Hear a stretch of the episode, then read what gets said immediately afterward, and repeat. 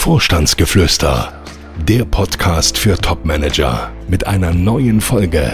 Herzlich willkommen. Hier sind wir wieder zu einer neuen Folge unseres Vorstandsgeflüsters und heute geht's um Veränderungen. Völlig richtig. Heute geht's um die veränderte Arbeitswelt. Also um Themen wie Homeoffice, Arbeitermangel, Remote, Work-Life-Balance. Ja, das sind ja alles Themen oder auch Begriffe, sage ich jetzt mal, die hatte kaum einer vor fünf Jahren schon im Mund oder auf dem Schirm. Ja, ja es hat sich wirklich einiges geändert. Und was das für Top-Führungskräfte bedeutet, darüber reden wir heute. Na dann, los geht's. Er ist Coach, erfolgreicher Autor und seit mehr als 20 Jahren berät er Topmanager. Jetzt gibt Dr. Detambell im Gespräch mit Konstantin Müller Einblick in Themen und Trends auf Führungsebene. Sie hören Vorstandsgeflüster.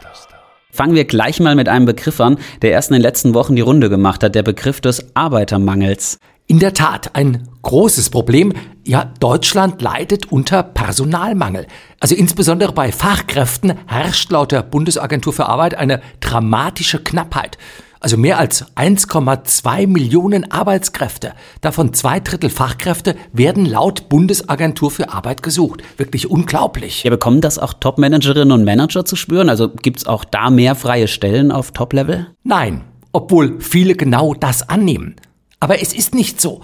Wenn es darum geht, eine echte Top-Position zu besetzen, dann finden sich nach wie vor viel mehr Bewerberinnen und Bewerber, als es eben freie Stellen gibt. Das heißt, das ist völlig anders, als wenn es um die Besetzung von Einstiegspositionen geht oder um Positionen im mittleren Management? Völlig richtig. Also viele meiner Kundinnen und Kunden erleben das ja auch. Also wenn man heute nach neuen Mitarbeitern Ausschau hält, dann tut man sich doch wirklich schwer, Menschen zu finden, die, ja, um es flapsig zu sagen, geradeaus laufen können. Und deswegen haben viele Unternehmen die Ansprüche ja mittlerweile ziemlich runtergeschraubt. Also nicht nur im Hinblick auf die Qualifikation der Bewerber, sondern auch wenn es um die, ja, Qualität der Bewerbungsunterlagen geht. Also nicht wenige fordern ja noch nicht mal mehr ein Anschreiben. Und waren früher Rechtschreibfehler ein wirkliches No-Go, ist das heute immer weniger ein Problem. Also Hauptsache, es meldet sich überhaupt noch irgendjemand. Ja, aber gleichzeitig haben sich ja auch die Ansprüche der Bewerberinnen und Bewerber geändert. Das stimmt.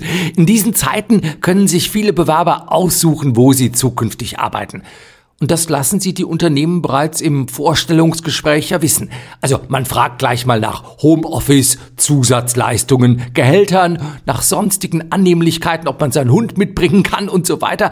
Also das war vor zehn Jahren noch völlig undenkbar. Das gilt aber, wenn ich dich jetzt richtig verstehe, nur für Positionen im unteren, also bestenfalls noch im mittleren Management, oder? Genau so ist das. Also wenn es um die Besetzung von Spitzenpositionen geht, da hat sich im Grunde nichts geändert. Nach wie vor gibt es weitaus mehr Interessenten, als es offene Top-Positionen gibt. Kannst du das in Zahlen ausdrücken? Ach Gott, wenn irgendwo mal eine Vorstands- oder eine Geschäftsführungsposition offen ausgeschrieben ist, egal ob das Unternehmen selbst ausschreibt oder der Headhunter das tut, also da muss man schon davon ausgehen, dass sich mindestens ja, zwei bis 300 Personen darauf bewerben. Und die passen alle? Nein, das nicht. 90 Prozent, das ist so die Faustregel, sind völlig unpassend. Aber dann bleiben immer noch 10 Prozent richtig gute, passende Bewerber übrig. Und das sind bei zwei bis 300 Bewerbungen dann insgesamt ja dann doch noch 20 bis 30 Personen.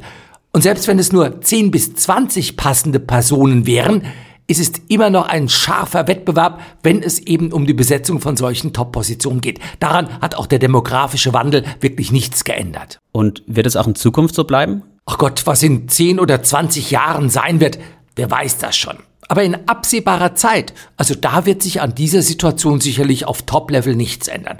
Und selbst wenn die Zahl der Bewerberinnen und Bewerber, die für solche Positionen in Frage kommt, in fünf oder zehn Jahren demografisch bedingt zurückginge, also wenn Deutschland an Wirtschaftskraft verliert, Arbeitsplätze vielleicht ins Ausland verlagert werden und wir uns längere Zeit von einer Krise zur anderen bewegen, ja, dann könnte es durchaus ja auch sein, dass die Zahl der Unternehmen und damit die Zahl der Top-Positionen auch nochmal abnimmt. Aber das ist wirklich wilde Spekulation. Ich glaube, niemand kann im Moment seriös prognostizieren, was in fünf oder zehn Jahren auf dem Arbeitsmarkt los sein wird. Das heißt dann aber doch auch, wenn es nach wie vor einen solch scharfen Wettbewerb um Top-Positionen gibt, dann muss man sich nach wie vor auf die Hinterfüße stellen, um zum Ziel zu kommen. Völlig richtig. Also wir haben zwar einen Arbeitermangel, aber nicht einen Geschäftsführer- oder Vorstandsmangel. Und das bedeutet, wer solch eine Top-Position ergattern will, ja, der darf sich einfach keine Blößen geben. Also weder bei den Bewerbungsunterlagen noch im Vorstellungsgespräch. Und ja, man darf auch keine überzogenen Erwartungen haben. Ja, Erwartung, das ist ein gutes Stichwort. Wie ist das denn mit Homeoffice, beziehungsweise wie du ja immer wieder sagst, der von Top-Managern geforderten Mobilität? Muss man auch heute noch bereit sein, wenn man sich auf Top-Level neu orientiert, überall hinzugehen? Ja und nein, würde ich mal sagen. Also zum einen ist es sicherlich nicht mehr so, dass Unternehmen heute von jedem Topmanager erwarten, dass er sich sofort bei Stellenantritt mit Sack und Pack, mit Kind und Kegel wirklich auf die Socken macht und da umzieht, also in die Nähe des Unternehmens zieht. Auf der anderen Seite ist es auch nicht so, dass Unternehmen bereit wären, dass der neue Geschäftsführer oder Vorstand also zwei oder drei Tage einfach mal aus dem Homeoffice heraus das Unternehmen lenkt und leitet und nur eben an den anderen zwei oder drei Tagen im Unternehmen selbst vor Ort ist. Also da erwartet man schon etwas mehr Präsenz vor Ort, ja. Das Thema Homeoffice scheint ja sowieso ein Streitthema zu sein, beziehungsweise ein Thema, das von Unternehmen sehr unterschiedlich bewertet wird. Völlig richtig. Also als Corona losging und damit ja auch Homeoffice in immer mehr Unternehmen Einzug hielt, da haben ja viele geglaubt, Homeoffice sei das Arbeitsmodell der Zukunft. Mittlerweile reiben sich viele die Augen. Also wenn zum Beispiel, ja und nicht nur, der Telekom-Chef fast flehentlich die Mitarbeiterinnen und Mitarbeiter bittet, wieder ins Büro zurückzukommen. Verkehrte Welt scheint das einigen zu sein. Also anscheinend klappt das eben doch nicht so gut, wenn alle im Homeoffice sitzen. Ach Gott, viele Ideen entstehen eben doch im Gespräch, im Austausch mit anderen, in der Kaffeeküche. Und Eben, in der Kaffeeküche und nicht in irgendwelchen Videokonferenzen. Nein, wenn man gemeinsam mal einen Kaffee trinkt, wenn man beim Mittagessen gemeinsam sitzt oder wenn man abends einfach nochmal ein Bier trinken geht. Aber wie auch immer, also auf Top-Level ist und bleibt Homeoffice, da bin ich ganz sicher auch zukünftig die Ausnahme. Man kann nicht dauerhaft oder überwiegend vom heimischen Sofa aus ein Unternehmen lenken. Das heißt, Top-Manager, die sich beruflich neu orientieren, müssen auch zukünftig bereit sein zu pendeln. Pendeln, das ist genau das richtige Stichwort. Also wie gesagt, umziehen mit Sack und Pack, das fordern immer weniger Unternehmen. Die Bereitschaft zum Pendeln, also eine Zweitwohnung für unter der Woche, diese Bereitschaft, die sollte schon vorhanden sein. Das heißt, früher war das schon so, dass man als Topmanager an den Firmensitz umziehen musste? Ja, nicht wenige Firmen haben das sogar in den Arbeitsvertrag hineinschreiben lassen, dass der Manager meist innerhalb von ja, zwölf Monaten mit seiner Familie in die Nähe des Unternehmens zieht. Und wenn du sagst, früher Nein, es gibt auch heute noch Unternehmen, die das so machen. Die Zahl ist zwar geringer geworden, aber das gibt es nach wie vor. Warum eigentlich? Ach naja, vor allem in kleineren mittelständischen Unternehmen, dann erwartet man eben doch von seinen Geschäftsführern, dass die auch eine gewisse Verbundenheit zur Region entwickeln. Dass man sich dort mal abends und auch am Wochenende auf Veranstaltungen blicken lässt, vielleicht auch Mitglied in den Vereinen dort wird und dass man ja auch auf diese Weise irgendwie Werbung für das Unternehmen macht, beziehungsweise einfach das Unternehmen vor Ort repräsentiert. Und jetzt mal so unter uns, was hältst du davon? Ach Gott, was soll ich sagen? Ich verstehe auf der einen Seite zwar die Top-Manager, die das nicht so prickelnd finden, weil jeder Umzug bedeutet ja doch die Familie und sich selbst aus den Strukturen herauszureißen, den Kindern ja den Freundeskreis zu nehmen. Die Schule wird ja auch zum Problem, also die Schulsysteme, die Lehrpläne, die sind ja doch sehr unterschiedlich und wer von Bremen zum Beispiel nach Bayern umzieht, ja, dessen Kinder dürften sich in der Schule erstmal die Augen reiben.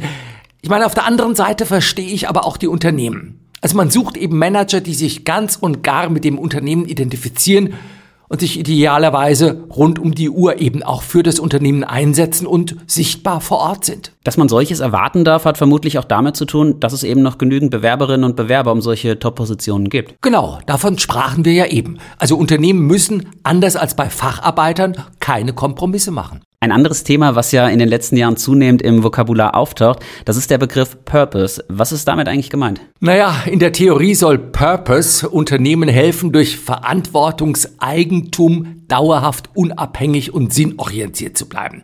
Also, wenn man es etwas rosiger formuliert, es geht darum, die Wirtschaft bzw. die Unternehmen so zu verändern, dass sie dem Menschen dienen und eben nicht umgekehrt.